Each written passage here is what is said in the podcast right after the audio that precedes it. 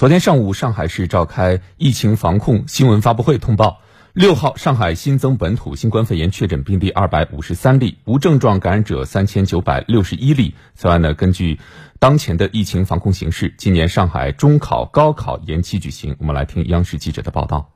发布会对今年上海市高考、中考安排做了相关介绍。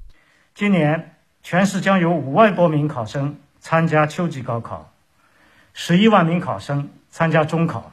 根据当前疫情防控形势，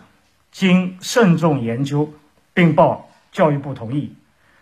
决定做如下调整：我市秋季高考统考延期至七月七日至九日举行；高中学业水平等级性考试延期至六月十八日至十九日举行；中考延期至七月十一日。至十二日举行，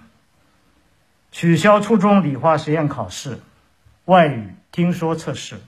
此外，针对高校毕业生的毕业和就业的问题，发布会上也进行了介绍。今年上海高校毕业生一共二十二点七万人，我们要求各个学校在实施好网格化管理、做好疫情防控工作的同时，